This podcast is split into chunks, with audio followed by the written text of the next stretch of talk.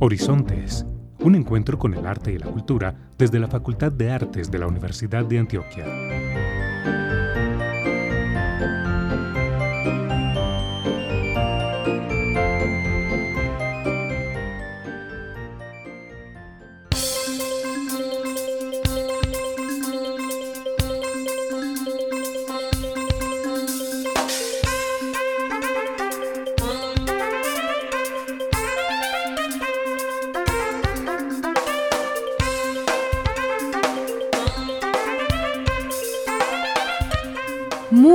Días para todos los oyentes que nos escuchan hoy 19 de junio en nuestro programa radial Horizontes, un encuentro con el arte y la cultura.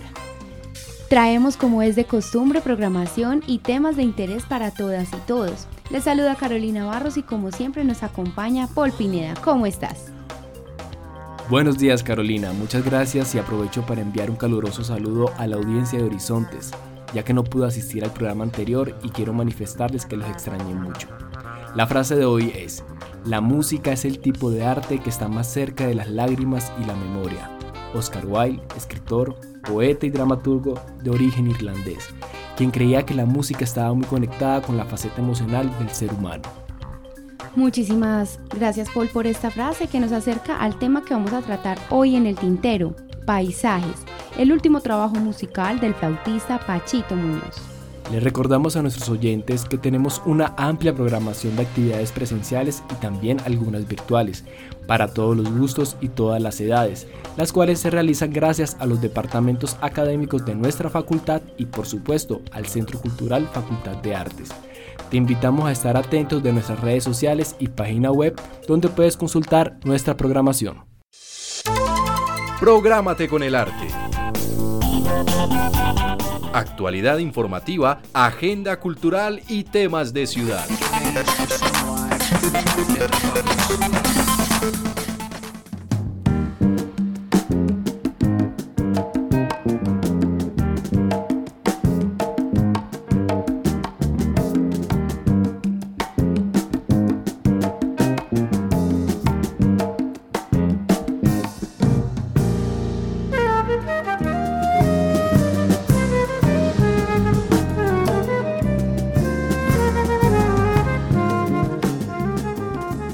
Nuestro doctorado en artes amplía sus inscripciones hasta el 8 de julio del 2022. Este programa posgradual busca generar procesos de formación teórica e investigativa que permitan el desarrollo de investigadores de alto nivel, capaces de realizar y orientar en forma autónoma procesos académicos e investigativos en los campos históricos y teóricos de las artes para generar nuevos conocimientos. Para saber más ingresa a artes.uda.edu.co.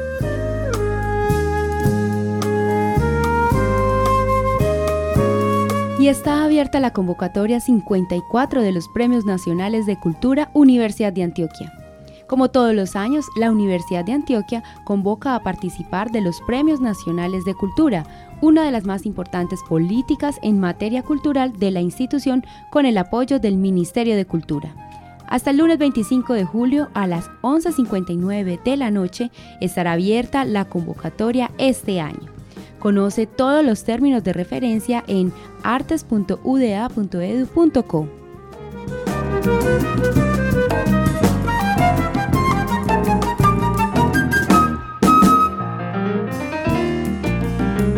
También está abierta la convocatoria fotográfica Convergencias del Área 301 UDA de la Facultad de Artes Participa con tus fotografías en el formulario que está en la biografía de arroba área 301 UDA hasta el 22 de julio del 2022.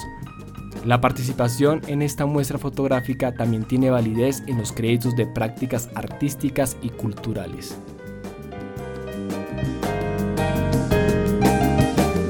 Y el Centro Cultural Facultad de Artes trae una amplísima programación para todas y todos. Aquí destacamos algunas, pero recuerda que toda la programación la puedes encontrar en las redes del Centro Cultural, en Facebook, Centro Cultural Facultad de Artes y en Instagram arroba Centro Cultural Facartes.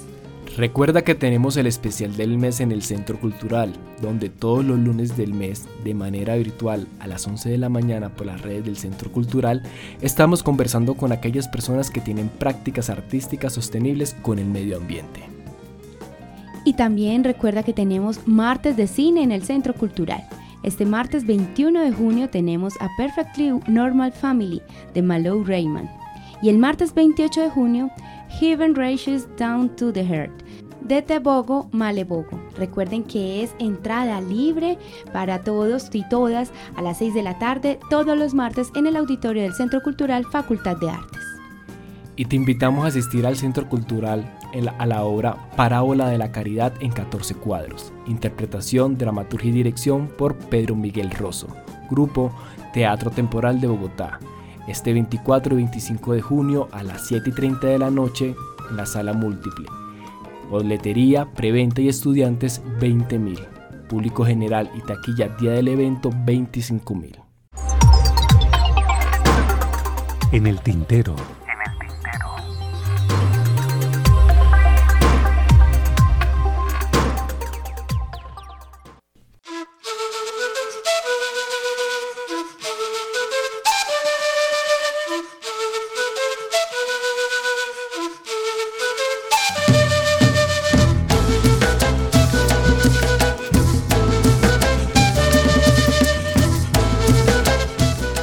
Como anunciamos al comienzo del programa, hoy hablaremos con el músico, docente e investigador Francisco Muñoz, más conocido como Pachito Muñoz, que con gran emoción después de dos años nos comparte esta producción discográfica titulada Paisajes, inspirada en varios elementos sonoros y algunos de los paisajes naturales de Colombia. Su música nos invita a navegar por las sonoridades tradicionales de Colombia y Latinoamérica, evocando alegría y sofisticación. Bienvenido profesor, ¿cómo está? Muchas gracias Carolina, muy buenos días.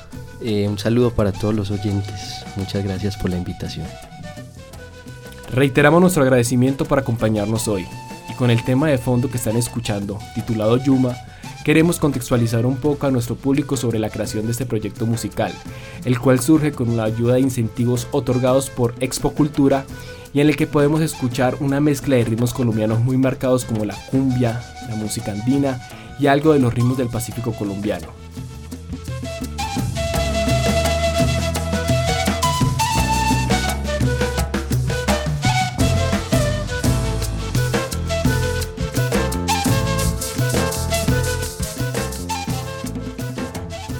Pachito, ¿le podrías contar al público de Horizontes sobre el surgimiento de esta producción musical?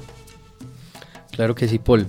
Esta producción surge a raíz de un incentivo, como lo mencionas, en Expo Cultura 2019, en la cual pues me brindan la oportunidad de grabar una producción de cero. Entonces tuve como todo el proceso de composición, de ensamble con, con los músicos y de grabación en bloque, todos juntos como a la antigua. Entonces fue una experiencia muy, muy enriquecedora a nivel artístico y, bueno, eh, tiene como resultado este, este, este bonito proceso que se llevó a cabo con, con la producción llamada Paisajes.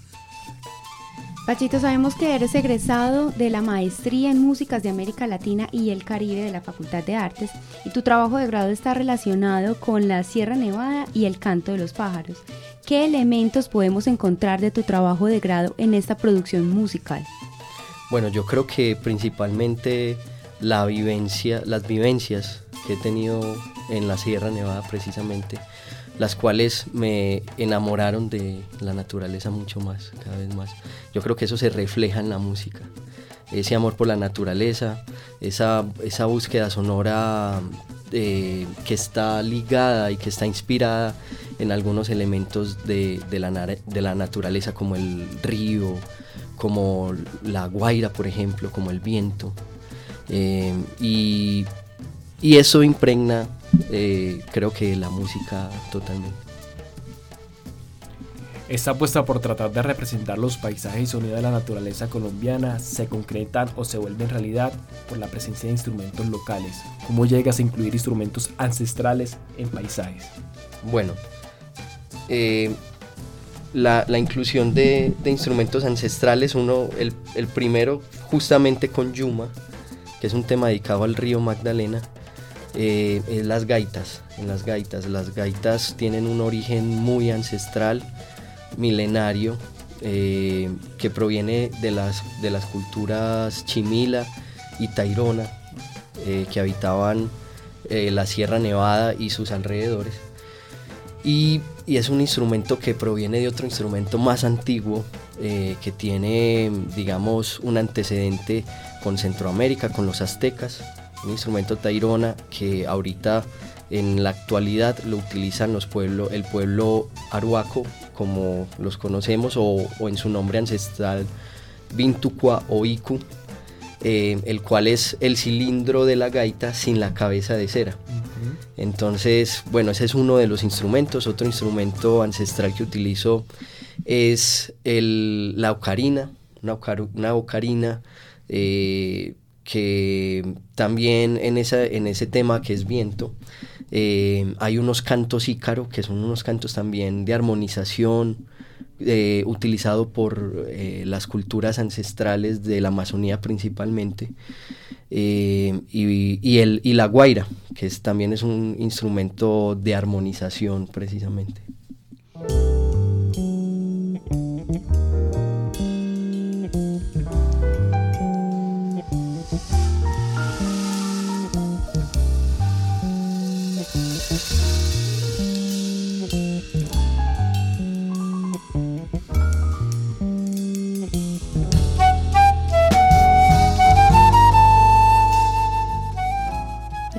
Una pregunta que me surge en este momento es justamente cómo conservar ese patrimonio ancestral y ese conocimiento para hoy transmitírsela también a las nuevas generaciones, tú que eres docente, cómo puedes impactar en esos públicos y qué tan difícil es que los jóvenes de hoy en día tengan una aceptación mayor hacia esos instrumentos ancestrales. Bueno, yo pienso que hay, hay dos aristas, dos puntos de vista importantes como al respecto. Uno es que eh, desde eh, desde las ciudades, desde lo urbano, en los últimos tiempos eh, precisamente se ha, surgido una gran inquietud por conocer precisamente como de esas tradiciones, de ese conocimiento ancestral. Em, y, otro, y otro punto de vista es que precisamente y lastimosamente en cierta medida eh, los jóvenes de las que provienen de esas de las tradiciones, algunos jóvenes ya no quieren sentarse con los abuelos a, aprender sobre su legado, sobre sus culturas. Entonces yo creo que em, em, desde, desde mi punto de vista como, como ciudadano, como citadino, como urbano, em, y, precisamente dentro de las búsquedas espirituales y, digamos eh, de conexión con la naturaleza que he tenido, pues eh, eh, me ha influenciado muchísimo eso, esos conocimientos, sus conocimientos. Y, bueno, no, no podría definir hasta qué punto hay, hay un público o no, pero sí, es, sí veo notorio que en la, en la ciudad hay mucho interés por, por aprender sobre las tradiciones culturales de los pueblos ancestrales de Colombia. Excelente, Pachito. Bueno, también nos gustaría como saber, ahora que mencionas también el tema de, ser citadino, cómo fue ese proceso en la creación de cada canción, qué experiencia viviste, qué historia nos puedes comentar como alrededor al momento de la creación y llevarlo también pues materializarlo en la grabación eh, que realizaste. Bueno, fue justamente un reto porque ese, esa beca eh, tenía que grabar la música, componer la música, ensamblarla y hacer todo el, proceso de grabación en, entre agosto y diciembre. Entonces, pues fue un gran reto porque justamente fue mi último semestre de maestría. Ya tenía que presentar tesis y todo, entonces estaba con las dos cosas a la vez. Pero algo que recuerdo que me marcó mucho en la creación de esta música fue, bueno, la primera pieza que compuse fue Viento. y, la compuse, es, una, es un tema que pensé mucho en la ocarina por un sueño Mm. que tuve. Soñé que conocía eh, a, un, a un abuelo y, y el abuelo me, me enseña a tocar una ocarina. Entonces yo me levanté con, con eso, pensando mucho en el viento, en los instrumentos de viento, y, y por esos días compuse, compuse ese tema. Eh, yo creo que las composiciones como tal surgieron de manera muy espontánea, eh, siempre conectándome, buscando esa conexión con la naturaleza. Y bueno, un- una anécdota, por ejemplo, de las composiciones es que una, una de ellas que, se- la, que aparece en, en el orden como la tercera composición que se llama Brisa, eh, estaba en Río Claro y al anochecer me senté a la orilla del río, empecé a sentir la brisa precisamente. Y se me vino a la mente ese tema y, y así, y así nació pues y, y, digamos eh, casi que los temas eh, a, a nivel compositivo fueron muy espontáneos. No, no fue como, como, como que me senté a hacer un plan compositivo. Yo sí yo sí creé un proyecto. Yo dije, bueno, voy a escribir, voy a escribir algo para mí, eh, como para tratar de tener un orden en las composiciones. Y me preguntaba qué quiero hacer. eh, y, la respuesta era quiero componer algo relacionado con la naturaleza, por ejemplo. Y de esa manera, eh, ese fue, digamos, mi plan compositivo pero no, no como tal sentarme a voy a hacer una obra así en este foro. ¿no? Pero sí tuve una influencia muy importante en ese momento, venía escuchando eh, a Brian Blade, un, un baterista de jazz, eh, que, de jazz moderno, que hace una música muy, muy bonita, muy bonita. eh, y me inspiró muchísimo, entonces por esos días venía escuchándolo mucho y analizando un poquito la música que él hace. Y eso se refleja en varias de las composiciones, como en Brisa, en, en, en Nubes, por ejemplo. Es, es muy, tiene una influencia notoria a nivel, a nivel de la armonía, en cierta forma de la estructura, porque, digamos, yo venía, el primer disco que hice, que se llama Pigmentación, homenaje a mis ancestros, es un disco del 2017 y allá y, y en ese en esas en ese disco pues trabajé mucho eh, progresiones dos quinto que son tradicionales en el jazz principalmente Eh, y aquí ya me abrí a un concepto más moderno más abierto eh, con otras sonoridades Bellísimo lo que nos cuentas, Pachito, sobre, sobre interpretar, escuchar a la naturaleza y, materializarlo con este álbum de paisajes. Ahora nos gustaría saber cómo es el tema de, de crear música hoy en día. O sea, ¿qué le puedes decir a, estudiantes, músicos que desean cómo grabar su disco? Eh, ¿Cuál es el proceso? Si es posible, porque hay un imaginario que se necesita que una disquera, firmar con una disquera o buscar a alguien con eh, incentivos económicos muy grandes para poder eh, llevar a cabo sus sueños de grabar un disco. Bueno, yo creo que los tiempos en la música han cambiado mucho, en la industria de la música. Ahora se puede grabar música, se puede grabar un disco desde la casa. Eh, existe, digamos, la tecnología para lograrlo, hacer, hacerlo muy bien. Eh, entonces eso ha, pro- ha propiciado que sea más fácil grabar a nivel general. Eh, pero eh, de alguna forma la industria se ha apuntalado, ha apuntado más hacia lo digital también. Ya no es necesario tener una disquera para poder, para poder grabar un disco.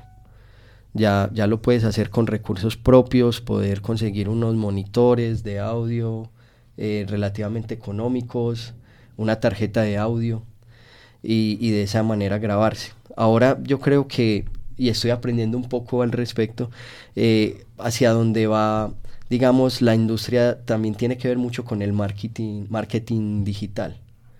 Eh, poder eh, aprender a promocionar lo que hagas por internet. a través de mm, innumerables plataformas y posibilidades que, que está brindando, digamos, la tecnología en estos momentos. Entonces ya no es tan complejo grabar, no se necesita un alto volumen, digamos, de recursos económicos eh, para efectuar, eh, digamos, una, una, grabación. Sí, obviamente eh, hay, digamos, estudios con una calidad, estudios eh, de grabación con una calidad súper alta. Sí, eso también quería como que nos contaras tu experiencia, porque bueno, uno sí puede sentarse y grabar desde la casa, pues comprar unos monitores, un micrófono decente, pero la calidad del audio no va a ser la misma cuando tú grabas en un estudio. O sea, entonces uno empieza como a luchar como por ese lado, pero hay futuro, por ejemplo, si tú grabas desde la casa, no hay futuro o siempre hay que apuntarle entonces a un estudio? Cuéntanos un poco. Yo creo que sí hay futuro, hay futuro, principalmente, eh, sobre todo en las capturas, depende de la música, ¿cierto? Si es música muy electrónica, pues sí. a través del dispositivo ¿no? y de los bancos de sonidos. Eh, pero si estás grabando y tienes un, un, buen micrófono, puedes hacer una buena captura, por lo menos. Ya la mezcla, y la masterización sí creo que es fundamental con eh, gente muy experta. Eh, de igual forma, de igual forma, eh, sí, se, se, hay una diferencia muy grande cuando grabas en un estudio. por ejemplo, esta producción la grabamos en bloque, todos juntos, entonces el proceso, el proceso fue muy interesante porque fue, yo me sentí como en la época de Lucho Bermúdez, por ejemplo, donde ellos mismos hacían las composiciones, los arreglos, ensayaban y se iban al estudio a grabar todos juntos. La, la evolución, digamos, de la música y de la industria, de la, de la, de la industria musical em, ha apuntado a que los músicos puedan grabar de a uno, por ejemplo, por canales. Entonces primero graban la batería, luego el bajo, luego el piano y así sucesivamente. Em, antiguamente no, era, era, se grababa todo en bloque y, e incluso con un solo micrófono. Ponían un solo micrófono a cierta distancia. Todos alrededor. Eh, si es, eh, por ejemplo, los timbales tenían que estar más, los instrumentos, digamos, que sonaran más fuerte, tendrían que estar más alejados y los de menos sonoridad más cerca del micrófono. Em, entonces, bueno, el, proceso fue así un poco. Eh, fue componer, ensamblar con los músicos e ir al estudio a grabar. Perfecto. Entonces fue, fue muy interesante, lo hicimos en dos sesiones. Eh, la primera sesión grabamos cuatro temas y la segunda sesión grabamos tres temas pero obviamente pues eh, grabamos en el estudio del ITM con el profesor Daniel Marín, eh, un profesional excelente, con un gran trabajo. Él hizo todo el proceso, hizo la captura, la mezcla y la masterización de, los temas.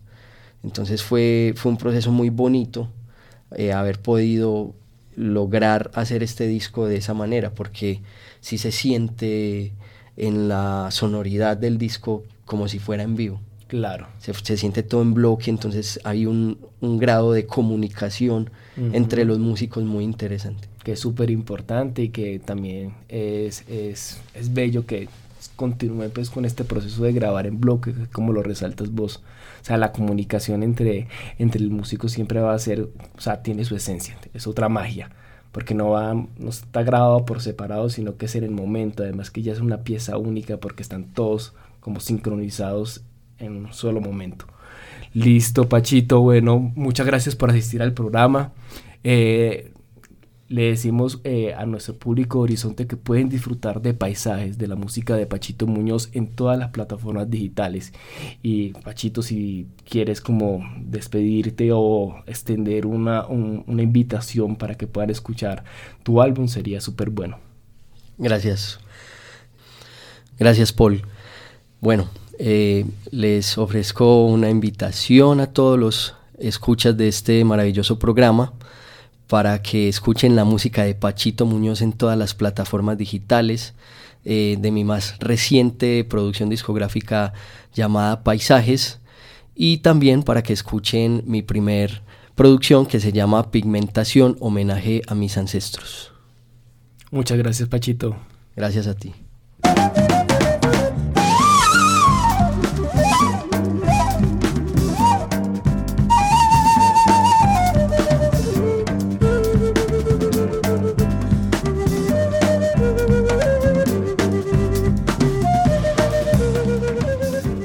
Muchas gracias a todos nuestros oyentes. Los invitamos hoy muy especialmente a que voten si no han votado y por supuesto que continúen con la programación de la emisora cultural de la Universidad de Antioquia.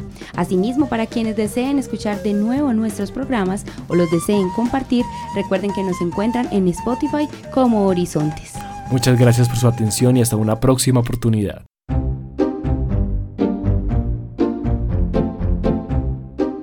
Horizontes un encuentro con el arte y la cultura desde la Facultad de Artes de la Universidad de Antioquia.